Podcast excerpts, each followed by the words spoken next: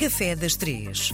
Hoje é dia de recebermos na RDP Internacional a chefe Marlene Vieira. Com ela ficamos a conhecer uh, os produtos, uh, enfim, a gastronomia portuguesa. Marlene, é um prazer gigante receber-te aqui todas as semanas. Uh, seja bem-vinda mais uma vez. Vamos começar por uma, uma questão que, que que eu tenho muita curiosidade, porque já conversei contigo inúmeras vezes e uh, cheguei à conclusão que um, ficas mais uh, aborrecida se uh, um cliente faz uma reserva e falha essa reserva do que um cliente, a meio de uma refeição, fizer uma queixa de alguma coisa que não correu bem na refeição. Porquê? Porque é que é preferível uma queixa do que uma, um, falhar uma reserva? Olha, falhar uma reserva, hoje em dia há muito essa falta de. Não, não sei o que é que podemos chamar. Ah, eu não disse bom dia. Uhum. Bom dia a todos, bom dia, antes de mais. É sempre um gosto estar aqui. Obrigado. Obrigado, eu. Obrigado.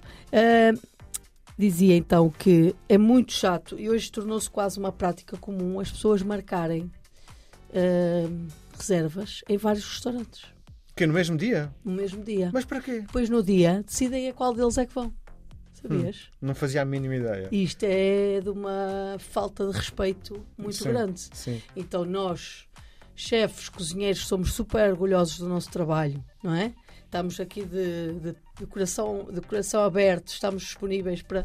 E quando, quando banalizam desta forma o nosso, o nosso trabalho, então nós ficamos uh, muito mais uh, chateados, porque preferimos.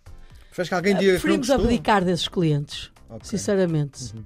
Eu li outro dia um artigo que dizia que um, vai ser cobrada uma taxa uh, a quem faz uma reserva e falha. Faz ah, algum sentido isso? Isso já acontece em alguns restaurantes. Uh, lá fora, isso é uma prática comum. Não se reserva. Olha, estive há pouco tempo na Holanda e não há nenhum restaurante que tu não reserves que tenhas que pagar um sinal ou uma parte dessa, dessa refeição. Uhum. Se tu não avisares com, uh, com a, a, devida antecedência, depende depois. Há, há, restaurantes que querem com 72 horas, outros com 48 horas, outros com 24 horas é sempre possível, obviamente acontecem imprevistos e nós podemos ou devemos poder cancelar, não é? Sim. Mas uh, simplesmente não avisar ou não, ou não aparecer, uh, há uma penalização. Isso acontece lá fora muito, muito. Uhum. Em Portugal, os cartões, de, isso é feito através de um cartão de crédito. Em Portugal, a legislação não permite aos restaurantes cobrarem uh, no cartão de crédito assim como fazem os hotéis, sim, não é? Sim. Então nós não estamos defendidos nesse, nesse sentido. Ainda não há uma legislação que nos proteja. Uhum. Uh, e, e, é importante dizer que os restaurantes gastronómicos, e não só, uh, fazem algumas preparações de acordo com as reservas, não é? Com certeza. E há certos produtos que, se não forem gastos no dia, vão para o lixo. Sim. Oh. Portanto, esse prejuízo tem que ser assumido Sim. por alguém. Sim. Diz-me outra coisa. Um, tens livros de reclamações, com toda a certeza, não é obrigatório, não é? Online e, hum. e presencial. Sim. Uh, alguma vez te fizeram uma queixa? Claro, mas já fizeram reclamações por coisas de. Ai, ah, estive numa fila à espera para entrar. Não, isso, isso não, não ou sentido. então o café custa um euro e meio, uhum. uh, um euro, ou as pessoas não concordarem na perspectiva dos clientes, isso é, é, é, é viável. Na, uhum. na, da ASAI ou na, ou na nossa, isso uhum. há um pressário, não é? Portanto, a pessoa só entra se quiser. É, somos obrigados a ter um pressário cá fora, uh, para a pessoa consultar. Uhum. Uh, ou então o tempo de espera. Uh, há coisas que nós. O livro de, o livro de reclamações não é nenhum bicho-papão. Portanto, Mas eu ouvia dizer que não sei quantas reclamações o restaurante fechava. Isso é, é, é mito. Depende das reclamações, uhum. depende da, do tipo. Imagina que se houverem várias reclamações por intoxicação alimentar, cuidado, aí já vai, vai gerar uma, uma inspeção, garantidamente para parte da ASAI, e que se eles acharem que não há condições, isso pode acontecer. Isso depende das queixas. Há, há, queixas ridículas, não é? Sim. Como estar, estar à espera, espera sim, sim, da mesa, ou estar, whatever, não sei. Há, há milhentas coisas que não têm, não têm nenhum valor. Mas que as pessoas na altura estão. Normalmente as queixas acontecem por porque os clientes estão com fome. Mas com certeza, não é? Estão irritadíssimos. Sim. Percebes? Aquelas queixas vai, precipitadas. Quem vai ao teu restaurante vai, a ideia não é que a coisa seja uh, uh, feita a mil à hora. Tem que desfrutar, não é? Até, o, a, até a espera tem que ser algo que seja uh, agradável, Sim, não é? mas também nós não queremos que o cliente esteja. Há um timing que nós temos Ah, é? previsto. Qual é? sim. Quanto, quanto é que? Quanto é que o cliente deve esperar por uma refeição? Olha, de pé- é assim, no Zoom Zoom, que é um, um espaço onde as pessoas eh, chegam e vão, e vão comendo, portanto, não, não chegam e comem um prato principal e vão-se embora, não é? As pessoas chegam, têm um cover, têm um- umas- uns petiscos, depois Uhum. têm um prato, depois têm. O ideal é que ao fim de 10 minutos no máximo estejam a comer qualquer coisa, nem que seja pão, não é? Sim, Qualquer coisa. sim. E depois, ali até vir o próximo prato, no máximo deveria ser 15 minutos, não Sim. mais. sim. Isso é estudado? É, é- Claro. esse- esse- Claro. isso aprende-se na faculdade? Aprende-se na escola. Ah, que engraçado. o tempo que é Sim. Depois, entre pratos, imagina, entre pratos nunca deve ser, ultrapassar os 10 minutos. Uhum. Porque, entretanto, tu já vais ficando satisfeito, não é? O Sim. tempo passa, o teu cérebro já vai recebendo a indicação que já estás satisfeito e depois. Se há uma grande Ah, espera entre um e o segundo, perdemos a vontade de comer, é? Sim, com certeza. Muito bem. O que é que nos trazes hoje? Ora bem, doces, não é? Uhum, mais sim, doces, sim. doces e mais doces. São um doce que se chama, que é muito perto da terra onde eu nasci, Uhum. que é de Santo Tirso. Lembra-se de alguma coisa que vem de Santo Tirso? Não.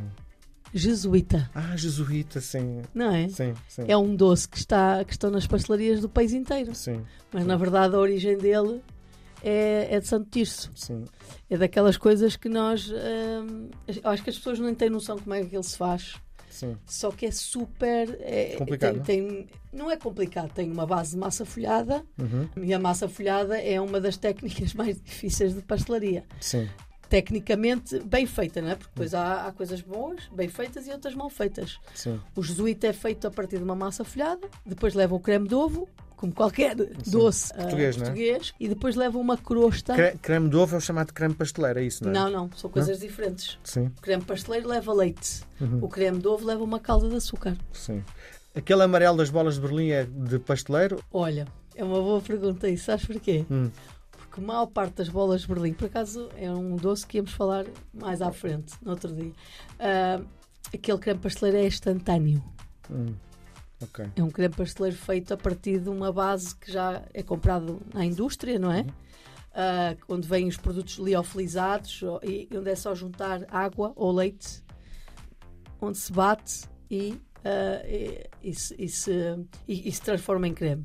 E porquê? Porque é mais barato e porque os portugueses, é- é- os portugueses, nós portugueses temos muito o hábito do bom, bonito e barato, Sim, sabes? sim. E isso não é possível. Pois não. Eh, então, eh, É, é, mas depois em termos de qualidade, não é? Ah, o creme, aquele creme de ovo que tu vês, é falso. Portanto, é feito com produtos eh, eh, liofilizados e pronto.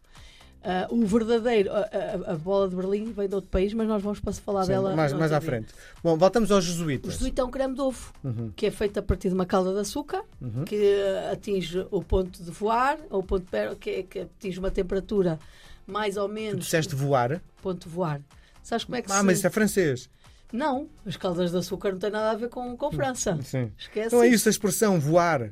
Voar, porque é ponto de voar, porque quando molhas a escumadeira, Uhum. sopras, saem bolas, Que bolas de sabão. Sim. Quando chega a esse ponto, diz ponto de voar. A calda de açúcar já está no ponto de voar. Quer dizer que vai formar uma bolha, uma bolha de açúcar, e que a bolha de açúcar voa. Sim.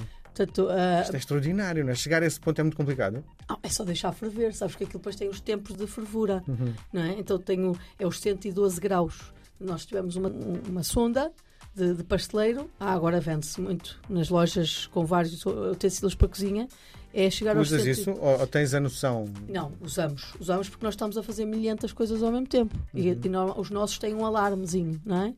Então quando toca o alarmezinho, Está embebido o- esse tal, essa tal máquina? está, está envolvido, está mergulhado. Sim, Imagina, tem assim uma espécie de agulha sim. Termómetro. É um termómetro mergulhado na calda ah, que se chama pesa-xaropes, por exemplo. Há quem chama pesa-xaropes ou, ou, ou o termómetro de açúcar, por Uhum. Sim, exemplo. Sim. É chegar aos 112 graus e a partir daí é envolver gemas que não podem ser mexidas com varas. É importante dizer isto. Porque sabes que a gema tem uma película que envolve, não é? Uhum. Quando se rompe aquela película, é onde está lá aquele Sim. cremoso todo. Sim. E normalmente os doces de ovos devem ser rompidos com um garfo ou com um palito de whatever. E depois passar por um coador. Sim, Para quê? Para essa película ficar no coador e ficarmos só com a parte líquida da gema, sim. ao qual vai ser envolvida depois na calda de açúcar. E que se leva ao lume novamente. E aí com uma espátula de madeira, que é o ideal, os cremes de ovos não devem ganhar espuma. Para ficarem sempre aquele amarelo vivo, não é? Sim. Marlene, tudo como estás a dizer, estou a imaginar, a temperatura de uma cozinha deve ser altíssima, não é? Ah, claro. Vocês devem estar sempre com um calor desgraçado, não é? Olha, mas há uma legislação para a temperatura ambiente para as condições do trabalho, sabes? Não. Que não devem estar acima dos 23, 25 graus. Sim. E consegues isso? E há que garantir Com essa... ar-condicionado, não é? Não é só o ar-condicionado, é uma boa exaustão. Portanto, o exaustor, sabes? O exaustor é a- os Sim. trai os E essa temperatura do ar não tem envolvência no produto final que estás a produzir? Óbvio. Sabes que as, as pastelarias profissionais são climatizadas. Têm que estar sempre climatizadas. E se estivermos a trabalhar com chocolate, por exemplo, tem que estar abaixo dos 20 graus. Nossa. E os cozinheiros têm que estar com aqueles casacos de inverno, sabes? Sim. Com coletes. Muito eh, frio, é? Muito bem. Bom, nós ficamos por aqui, Marlene. Já estamos. Já passamos o Isso, tempo. Isso. Um beijo grande. Então, jesuíta já, Isso. que é um doce maravilhoso. Obrigado.